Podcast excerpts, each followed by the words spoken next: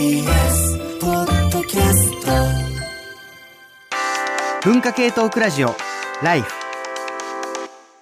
文化系トークラジオライフ。今日はえー12月6日、あ水曜日のまあ夜なんですけれども、12月えー2023年もお暮れ押し迫る中、えーライフ、文化系トークラジオライフとしては、毎年恒例のあれえーが、ああれと言っても優勝じゃないんですけどね。あれが、あの、待っているということで予告編を、えー撮ろうといううことになっております。で、えー今年、えーまあ年末の放送に向けて、まあ今打ち合わせをして、大体まあこんな方向で行こうというのが決まったので、お届けしていくんですが、今一緒にお届けしてくださる方をご紹介していきたいと思います。えーまずは、えー番組プロデューサー、えー長谷川博士でございますと。はい、よろしくお願いします。よろしくお願いします。そして、えーこのお文化系トークラジオライフ、もはや、あの、もうパーソナリティ看板を背負って立っているんじゃないかと、まあ言ってもいいと思います。山本ポテトさんです。山本ポテトです。よろしくお願いしますなぜ。今嫌そうな顔したんですか？前回すごい課題評価課題評価だから。課題評価だから。前回すごい、あの、評判良かったのもそうですあし、まあ嬉しい2023年といえば、まあポッドキャストをね、この番組、まあ力を入れて配信していく中、まあ、あの、働き者ラジオなんかも始まりまして、もう、もはやもう、なんと言いますか、あの、何？お任せしても十分、えーの、足ると、えー黒幕、長谷川博士は思っているだろうと僕は勝手に思っているんですけれども、あの、そんなわけでね、あの、僕の、あの、出演、えー機会はどんどん、あの、皆さんに、あの、受け渡していきたいという、あの、ところもある一方で、すいません、2023年の締めは僕にやらせてくださいという、あの、感じなんですけれども、この、ま、12月のね、あの、話はもちろんこの後するんですが、ここに行くまでも結構10月、11月、そして12月のね、前半もちょっといろいろ、まあ、あるんじゃないかということで、ここまでの話ちょっと振り返ってみたいと思うんですけれども、ポテトさん、ちょっと本当にこの1、2ヶ月いっぱいライフ関係いろいろあったんじゃないですか？そうですね。まず前回のライフの本放送、10月29日に行われたんですけれども、えーこのテーマがですね、えー分かっちゃいるけどやめられない、今依存を、依存から考えるをテーマに、まあ、スマホとか SNS とかゲームとかお酒とかタバコとか買い物などなど、まあ、皆さんのやめられないことについて聞くという回がありました。で、今回私、あの、あ、その回はですね、私山本ポテトがパーソナリティで、あの、初登場であの読売新聞記者で依存症取材を続けてきた上村晋也さんとか、あと、推しを中心に語ってくださったフジフリーライターの藤谷千秋さんとか、あと、清田隆之さんだったり、宮崎智之さんだったり、あと、小川君代さんは、やあ吉川博美さんについても来ていただいて、まあ、計8名でお送りしました。ということで、ベストメールについてもですね、あの、しげこさんとトゲトゲゆずさんの、あの、ベストメールに選ばせていただいて、で、こちらはね、えっと、ライフポッドキャスト、えー分かっちゃいるけどやめられない今依存から考える振り返りでご紹介していますので、ぜひお聞きください。もう豪華というのもそうですし、あれですよね。なんというか、こう、新しい、えーまあ、空気が、こう、入ってくるって、世の中はやっぱり、こう、今の時代大事なことだなとも、まあ、思いますし、そういう意味で、こう、ライフという看板のね、あの、下にいろんなものがこう、集まってくるというのは、あの、なかなかユニークだなと思うんですが、そのライフという看板の下に集まって、なんかもう一個企画やりましたよね。あ、そうだ。そしてもう一つ、文学フリマ東京37。これは11月11日行われたんですけれども、ここでですね、文化系トークラジオライフの人、私のライフを作りました。塚越健二さん編集長でやりまして、まあ、チャーリーさんも、そして長谷川さんも、あとそして私もみんな寄稿したという。で、文学フリマ東京すごい大盛況で、もうリスナーさんもめちゃくちゃ来ていただきまして、もう1分に1冊売れる、売れたと言っても過言ではないペースでうん。売れました。で、現在その私のライフ、文振り以外でも展開してまして、えっと、現在東京赤坂の双子のライオン堂さんと、えっと、し東京の下北沢の本屋 B&B さんと、あと、東京の新宿のプチ分断バー月に吠える碇圭さんが働かれているところですね。で、金曜日19時から24時限定で今展開しておりますので、そちらもぜひチェックしてください。あの、チャーリーさんはすごくてですね、あの、デザインもチャーリーさんが作ったっていう、ものすごい、あのいろんなことができるんです。うんあれですかね、紙冊子のデザインとかは自分で趣味でもう結構もう何年もやっているので、あうの、んデザインのね、あの、デザインっていうかそもそも、その、原稿をくださいっていうふうにいただいた時点で、もうあの、普通だったら、こんなことを書きますねみたいな何行かメールで返すんだと思うんですけど、もうすでにその時点で、あの、デザインされたものをこんな感じでここに仮で入れますみたいな、仮の、なんていうんですかね、あの、雑誌編集の、あの、編集のデザイナーの人が、あの、ここに何文字くださいみたいな感じで送ってくるやつみたいなのもう作っちゃって、それを送って、あ、じゃあもうこれでってなっちゃったんで、それであの、今回ね、そのデザインを、飯村博樹さんがとっても素敵な、あの、デザインで、えーまとめてくださったんですけど、その飯村さんとこの間初めてその、月に吠えるで、えーお会いしたんですけど、本当にプロの目から見ても、そのね、妥当な本当にその指示だったのかどうかっていうのを聞いてみたんだけど、いや、もう本当にほぼそのまんままとまりましたというふうにおっしゃっていたので、まあ、チャーリーの、ね、ちょっとあの、あの、全体のね、その体裁を整えるのに修正とかいうのは、まああったと思うんですけども、まあそういう意味で僕も、あの、そうやってね、プロの方あと、あの、なんかこう、関われるう機会があると、なんかこう、あの、充実うした、あの、機会をいただいたな、と思っておりますが、えーまあ、詳しくはちょっと時間がないであれですけど、本当にいろんな方がね、えーとっても面白い、いい文章を、あの、助谷さんの小説とかね、収録されていますので、で、詳しくは、工藤文子さんがね、ノートの方で非常に秀逸な紹介文をつけて、えーくれているので、それを見ていただいて非常によくうんわかると思いますので、そちらもぜひご覧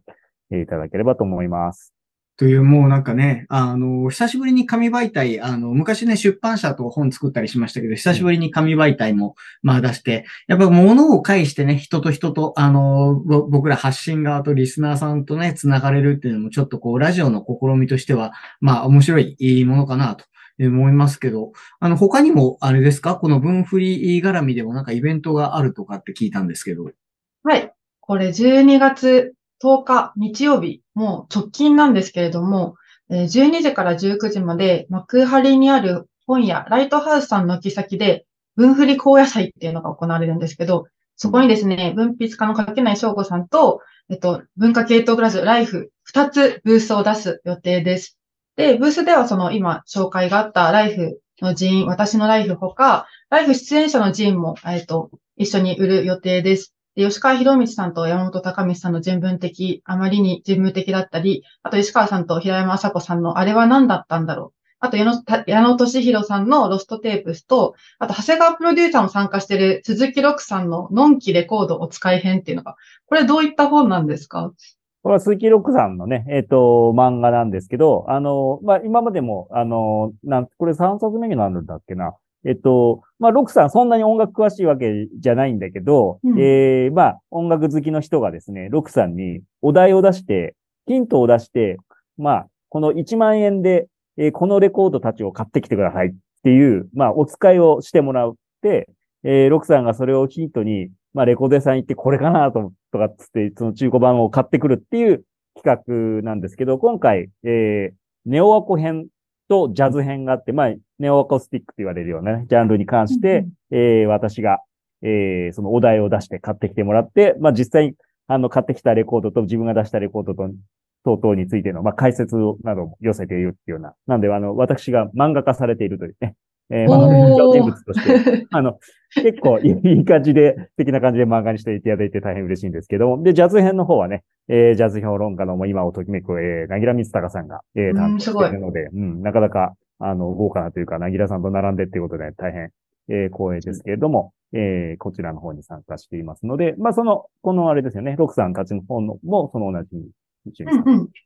一緒にこと。なんで、あ、はい。そう。あと、まあ、海の子ザメロン先生が所属しているエリーツの、同人誌のエリーツだったりとか、あと、デザインを担当してくださった飯村博樹さんのサットバケーションだったり、あと山本ポテトのポテト関連踊れないガールなども、あの、販売しますので、ぜひ来てください。あと、軒下で何、何してもいいって言われたので、ちょっとブース外活動も予定しておりましてお、あの、みなしたきりゅうさんの詩のリーディングをだったりとか、あと、働き者ラジオに曲を提供していただいている野井ゆうひさんがちょっとミニライブをしてくださるなど、ちょっとなんかあの、本を買う以外の楽しいこともいっぱいあるので、まあ、楽しいイベントですので、ぜひよろしくお願いします。はいプチライブ12月10日ですね、あの、うんフェス、フェス的な、あの、フェス的な高野菜。はい、高野菜ということなんで。もうなんかいろいろ盛りだくさんですね。年末にかけてドドドッといろいろまあ動いておりますが、他告知ないですか？大丈夫ですか？いやいろいろあるんですけど、ちょっともうこう先に告知ばっかりして本編いかないので、そうですね。それは最後にしましょそうそういつ俺12月の話始めるのに。すみません。必要なことはとりあえずなんかこう進めた感じはあるんですけれども、そうなんです。あの、これ12月の予告編の話をしようとしていて、ここまでのあの、振り返りだけでもだいぶあの、盛りだくさんだったので、すごいあの充実したんですけれども、12月、えー今年はですね、放送が12月の24、えークリスマスイブの、まあ、明けて25日、あの、サンタさんがね、世界で一番忙しい時間帯に、えー我々もえー生放送をするとえーいうことになってえーおります。で、まあ、あの、この12月24日、まあ、年末の生放送は毎年文化系大忘年会と、まあ、題しまして1年の振り返りをやってるんですが、まあ、今年の、えー振り返りテーマも含めてちょっとタイトルコールをさせてください。えー2023年12月24日の深夜25時から放送する文化系トークラジオライフのテーマ、文化系大忘年会2023今年のプチ反省、ガチ反省。ということで、あの、反省ね、えーすべきこと、いろいろあったような気がします。世の中的に言いますと、まあ、ビッグモーターもそうだし、まあ、ジャニーズとか、日大とか、宝塚とか、もう本当にちょっとこう、社会的にもこう、もうこう反省しなきゃいけないなと思うようなこと、あるいは、その今まで、こう、ね、人事のように扱っていたけど、やっぱ自分たちのことを振り返ってもちょっと反省しないといけないんじゃないかと思うようなこと、まあいっぱいありました。僕も最近ね、ちょっと配信したゆるライフというポッドキャストでちょっと自分の反省についてまあお話をさせていただいたんですけれども、まあそういう、いわゆるこう社会問題にもなったようなガチ反省からこう引きつけて考えたこともそうだし、プチ反省ですね。ちょっとこう、あの、これはやっぱちょっと反省だな、みたいなね、そういう、あの、2023年プチ反省したこと、そういう、こう、ちっちゃな反省から大きな反省まで、こう、振り返って、えー告白というかね、えー僕らに教えていただければというふうに、え思って、おります。まあ、いろんな反省あるね、その、まあ、一年間というか、まあ、生きてれば、まあ、いろいろ反省はあると思うんですけれども、ちょっとお二人にまず、まあ、プチ反省でもガチ反省でもいいんですが、ちょっと2023年振り返って反省というと何かありますか？もうどちらからでも大丈夫ですけど。あ、じゃあ私からいいですか、はい。まずこれは、工藤文子さんとやってる働き者ラジオでも話したか、話したんですけど、えっと、ラジオに出る時の相槌が多すぎるっていう反省を二人でした ことがあってなんか、こう、うんうんって、つい、うん。なんていうのかな、普段の会話のように、あの、いっぱい相槌を打つと、放送だとすごいうるさいってことに 二人で気づいて反省するっていう 回があってですね。で、それからちょっと相槌は減らそうと、こう、目で。黙ってこう、黙ってうんうんってうなずくサイレント相槌をしようということになりましたね、二人で。サイレント相槌ってうんうんってこう、うなずくのも相槌だけどね。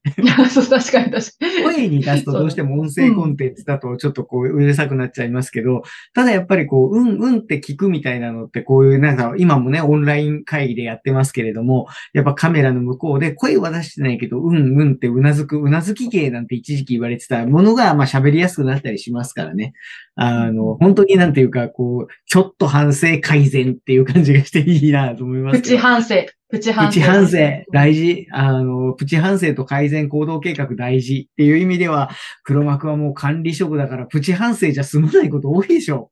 いやー、だから、ね、まあ、まず本当ガチ反省のことで言ったら、その、それこそまさにそのね、ジャニーズ問題なんていうのは、そのメディアとして、あのーまあ、TBS グループ、ラジオ、テレビを含めて、まあまあ、本当に当事者性のあることなので、この場でちょっとその個別にね、私の立場経験にここで、あの、具体的なことは伺いますけども、ただ、あの TBS としての調査報告というものを、あの、ラジオも含めて TBS のホームページにに上がっていますので、まあ、まだまだね、不十分なあの点もあると思いますけれども、みたいなことは、まあ、本当に、局としても、あの、新規真剣にその辺議論をしたりしているっていうところではあります。まあ、一方で、プチ反省の方だと、つい最近のプチ反省は、えー、またちょっと告知みたいなことになっちゃいますけど、あの、TBS ラジオで深夜の、平日の深夜27時から29時、3時から、えー5時にシティチルクラブっていう、あの、まあ、選曲番組があるんですけど、えー、私がですね、なんとあの、大変、あの、僭越ながら、あの、まあ、音楽好きだっていうことを、あの、スタッフからですね、まあ、誘っていただいて、私が選曲をするっていう、で、ちょっと喋るっていう回が、12月15日金曜日の深夜、3時からと、それから翌週の22日、の金曜日の深夜3時、5時っていうところで、ちょっと私は登場して選曲もさせていただいてるんですけど、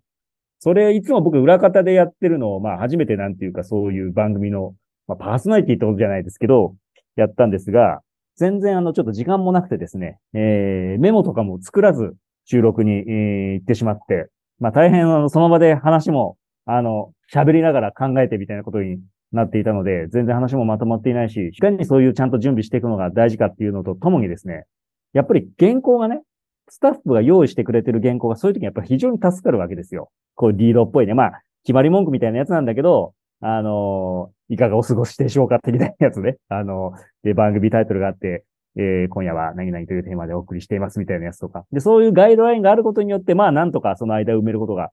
できるっていうのをすごいこう、つくづくとこういう原稿があると出演者っていうのは助かるんだなとえー、思いまして、えー、まあ、ほとんどの番組でそういうこと僕もちゃんとやってきましたが、このライフに関してだけは、ほぼそういうものもなく、えー、特にこの予告編などでは何にも用意せず、チャーリーとかや、ポテトさんにお任せで、えー、白紙のまんま、よろしくっていうふうに投げてきたので、これがいかに大変なことであるかということを改めて、えー、深く反省した次第ですね。はい。本当ですよね。あの、まあ一応なんかこう、絶対間違えちゃいけないことは、なんかそれぞれ原稿はあるんでしょうけど、僕なんか原稿を用意せずに喋るのが当たり前になってしまったので、今ね、今年もちょっと関西でテレビの仕事をいろいろいただいてますけれども、まあ、ありがたいことにめちゃくちゃ鍛えていただいたし、多分、あの、僕があのテレビに出てると視聴率が下がるっていう事実がないことと、あの、ちゃんと尺に収めて難しい話をしてくれるので、っていうのでありがたいことにあの、お仕事をあの、いただいているので、それはもう TBS ラジオに鍛えていただいた。なんなら黒幕に鍛えていただいた。なんだこの褒め合い。生放送で3時間ね、ほぼ原稿なしで、いや、ほんとポテトさんもそうだけど。あの、だから、もう一つプチ反省なんですけど、その前回最後の終わりの時間読みをすごい間違えちゃって、あの、すごい早めに終わっちゃって、あ、これ本当に難しいんだなっていうのがね。僕も初回それ時間、いやいやいや、まあでも時間をちゃんと、ななんていうのか、収めるっていうのは本当に特殊技能なんだなってことに最近、なんかチャーリーさんが軽々とやってるから、なんかみんな気づかないけど、これは特殊技能だってことは言っておきたいです。うん。あの、多分特殊技能だというのは 多分みんな、あの、意識はしてるだろうけど、こなんかやってできるものっていうふうに思うと 意外とできないっていうのはありますよね。やはり収めて指パッチンするなんてことはやっぱり上手にはできないんですよ。そうそうそう。わかんない。僕は自分のことしかわかんないからですけど、あの、そんな感じで、まあ、そのガチ反省、プチ反省っていうことで言うとね、うん、まあ、もちろんその自分自身、やっぱそのガチ反省というのは、あの、自分自身の振り返ってっていうのもあるんですけれども、これあの、ポッドキャストの方でもお話をしたんですけれども、やっぱりこう自分の所属してる組織とか集団を振り返って、あ、うちもやばかったかもっていうふうになった方も結構いらっしゃるんじゃないかと思います。あの、そういう意味でのそのガチ反省、自分が何かをなんかこうやってきたわけじゃないかもしれないけれども、まあなんかこうそういう感じでずるずる来ちゃったことがもう反省だなっていう、まあそういうガチ反省ある方もいると思います。僕なんかもやっぱりその、今ね、ちょっと日大の話ちょっと出しましたけれども、別に自分が大学に勤めていて、全くそういう、例えばその今報道されているようなことと無縁かと言われると、まあきっとそんなことはないよなと。いうのもあったりするので、そこは皆さんやっぱこう胸にこう手を当てて考えなきゃいけないところはあるなと、まあ思う一方で、まあなんかちょっと考察的な話になっちゃうと、まあ反省だけなら猿でもできるなんていうコピーが昔流行ったことがありましたが、やっぱりなんちゅうんですかね、こう、一億総懺悔みたいになって、こう、みんないろいろ悪いとこあったから、まあなんかうやむやにして水に流そうねっていうのもまあ違うから、まあそこは、まあなんかこうね、あの、ただ反省すればいいってことじゃないガチ問題題もやっぱりいろいろあると思います。で、一方でプチ反省はね、これね、本当になんかプチかどうかちゃんと説明しないとわかんないかもしれないけど、あのー、演習のね、あの、毎回の、こう、レクチャーの振り返りというか、理解度テストみたいなやつをチャット GPT に作らせたっていうのが これね、いや、あの、っていうと、こう、それはあかんだろうっていうふうになるかもしれないんですけど、あの、そうじゃなくて、こう、例えば、あの、僕がマックス・ウェーバーについて、まあ、講義をすると。で、この、えーで、えー以下の、あの、記述のうち、マックス・ウェーバーの主張したことでないものを選べみたいな問題を、まあ、出して、で、その当たってたら、その点数になって成績がつくとかじゃなくて、その次の回の時に、なんかこう、うじゃあ、この間はこんな問題出したけども、あれ、正解はこれでした。えーで、これどういうことかっていうとっていう、こう、振り返りのね、材料にするための小テストみたいなものなんですけども、これね、あの、世の中の先生方、もう本当にすごいなと思うのはね、間違ってる回答を考えるのってめちゃくちゃ大変なんですよ。絶妙にこれかも、みたいな。う んしかもだってその日喋ったことの中から、絶妙にこれかもみたいなやつを作るのって、結局だから、これが間違いだって分かること自体が理解度なので、まあ明らか、こう国語の問題みたいに、これはちょっと雰囲気違うからこれが間違いだな、みたいな風に予想できちゃダメなんですよ。で、そういうものを考えるのに、チャット GPT 平気で嘘つきやがるっていうのをうまく使いまして、こう、なんかちょっと難しめのことをこうね、ベーバーについてこう説明しろっていうと、もうさも誠しやかに嘘をつきやがるので、よし、これを使おうって言って 選択肢に入れるっていうのをやったんですけれども、まあ、あの、うまい使い方なのかもしれませんが、まあ、なんていうか、もうちょっとなんかこうね、あの、プロなんだから、こうそこは自分で考えると言われるとプチ反省かもしれないなと、えー思ったりするところではあります。まあ、などなど、これプチ反省としてもだいぶマニアックなプチ反省だな。でもまあ今年ね、ちょっとそういう、あの、私の中ではプチ反省みたいなものとかいろいろある方あいらっしゃると思いますし、その、まあ反省っていうね、そのキーワードで今年を振り返ってみると、まあ、例えばここにもちょっとそういう話あったんじゃないかとか、えーそういうものあると思います。なんか報道されてないけど、地味になんかこの企業がちょっとやり方変えたんだよとかね、こういう報道があったんだよとか、えーそういうこともあると思いますし、いろいろとなんかちょっとそういう反省に絡めたメールも含めていただきたいと思ってるんですが、えーメールのテーマ改めて、ご紹介をしますと、え今回のテーマが今年のプチ反省、ガチ反省ということなので、えビッグモーターやジャニーズ問題など、うん社会的にも反省すべきことが多かった今年、あなたが反省したことを教えてくださいと。ということで、あの、まあ、反省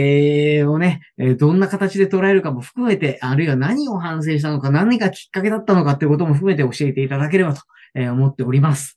というのが、まあ、今年12月えー23年の、えー最後の放送のテーマ、そしてメールということになりますね。まあ、あのね、文化系大忘年会なんで、いつも通り、例えば今年見たね、えー作品とか読んだ本とかね、あの、そういったものに絡めて、で、そういう中でも、あの、結構やっぱり今ってそんないろんな意味での、その反省みたいなこととかっていうのが描かれているような、あの、作品とか、それ見て考えたことみたいなこともいろいろあると思うので、えーそういうものでも結構ですし、それからやっぱりなんていうのかな、あの、こう、自分の言葉で語れる機会だと思うんですよ。こういうメールで投稿するっていうのは。まあもちろん今いろんな形で SNS とかいろんなことで、あの自分の考え表明したりすることはできるけど、やっぱなんか逆に SNS だといろんなこう、周りの空気よよ読まざるを得なかったり、ある種の同調圧力みたいなものを感じたりみたいなこととかもあったりするんだけど、なんかそういうテンプレ的な、今これ言っとかなきゃいけないみたいなことじゃなくて、なんか本当に自分の中から出てくる、あなんか本当皆さんのそういう自分の言葉をこう聞けたらいいなと思いますね。あはい、確認なんですけど、いいですか？はい。これはプチ反省とガチ反省両方送るんですか？それとも片方でも？もちろん、あの、片方だけでもいいですし、あの、プチ反省だけれどもガチ反省したみたいなこともあるかもしれないですよね。あの、まあ、そういうちょっとこう、あの、両方またがってるみたいなものもあるかもしれないし、あの、もうどちらかだけっていうのでも全然構わないですし、あの、まあ、ガチ反省だととてもじゃないけど、と人に言えないみたいなこともあるかもしれないので、その辺はもう各自調整していただいて、あの、うんラジオで放送してもいい範囲で 書いてきてくださると、えー僕らも、おっと、みたいなことでね、これ読んでいいのかな、みたいなことを悩まずに済むので、そこら辺は、あの、各自ご配慮いただければと 思いままあす。コーナー取り混ぜても何でも、あのね、うんえー楽しいメールから、ちょっとこうね、シリアスなメールから何でも、あの、結構だと思いますので。ね、本当に。あの、出演者の方々もね、集まってくるときに、ちゃんとあの、あれですね、あの、一反省持ってこいと。いろいろあるだろうけど一反省持参。うん。計算の上、うんスタジオに来てくださいと。まあ、ちなみに去年はね、あの、500字で小論文書けっていうそういうお題のお出し方でしたけども、今回は、まあ今回もまただからそういうストロングスタイルのあのメールでも結構ですし、もっとお気楽な、またね、あの、最近の流行りで言うとやっぱりこの間の文学フリマでも短歌が大変、短歌シーンが盛り上がっていましたので、あの今年のプチ反省、ガチ反省を短歌に込めて送っていただいてもいい31文字かもしれない。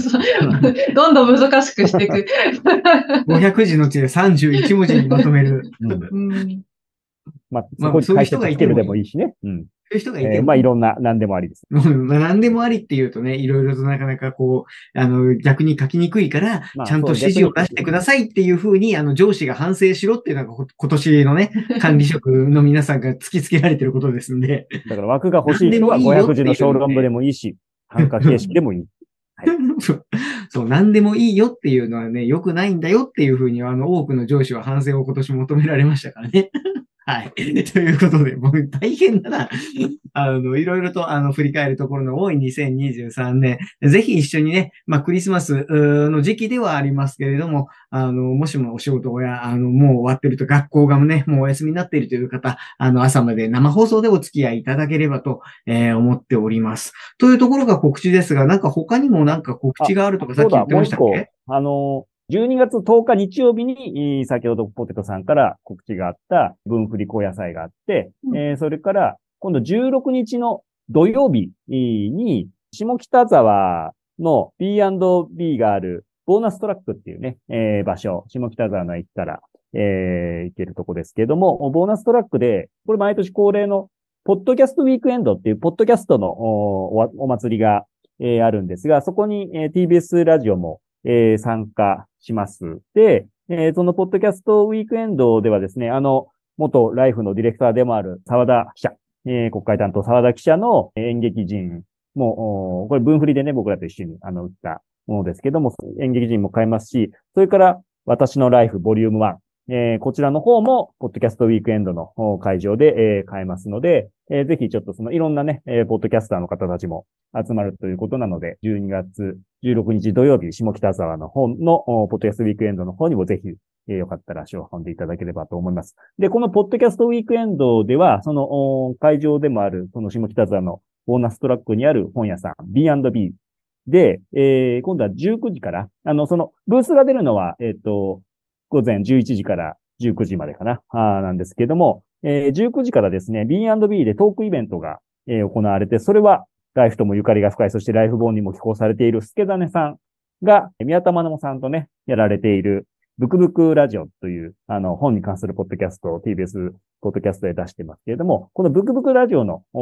イベントが、えー開かれますので、こちら、あの、配信チケットなどもえー出てますので、ぜひそちらもチェックしていただければと思います。10日には分振り高野菜、16日にはポッドキャストウィークエンド、そして24、えー夜が本放送ということで、毎週末ライフ絡みでなんかございます。あの、ぜひね、あの、足を運んでいただけるという方を、えーあるいは、まあ、ラジオを聞いていただけるという方と、まあ、一緒に、えー12月ライフ付けにえーなっていただければという感じでしょうか。今回ちょっと一週前倒しに、最初日曜日が、あの、大晦日で年越し特番ああるので、うん。一週早いので、えーその辺も皆さんご注意まあ、あの、12月の、あの、週末も一周早いも遅いもあんまね、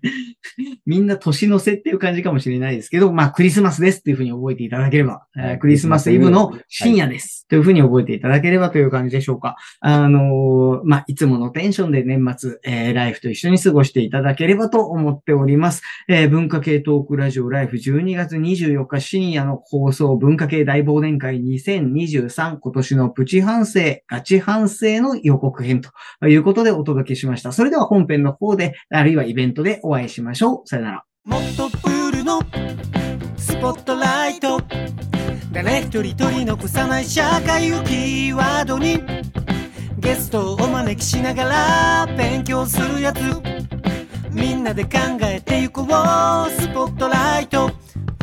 毎週日曜夜11時配信スタート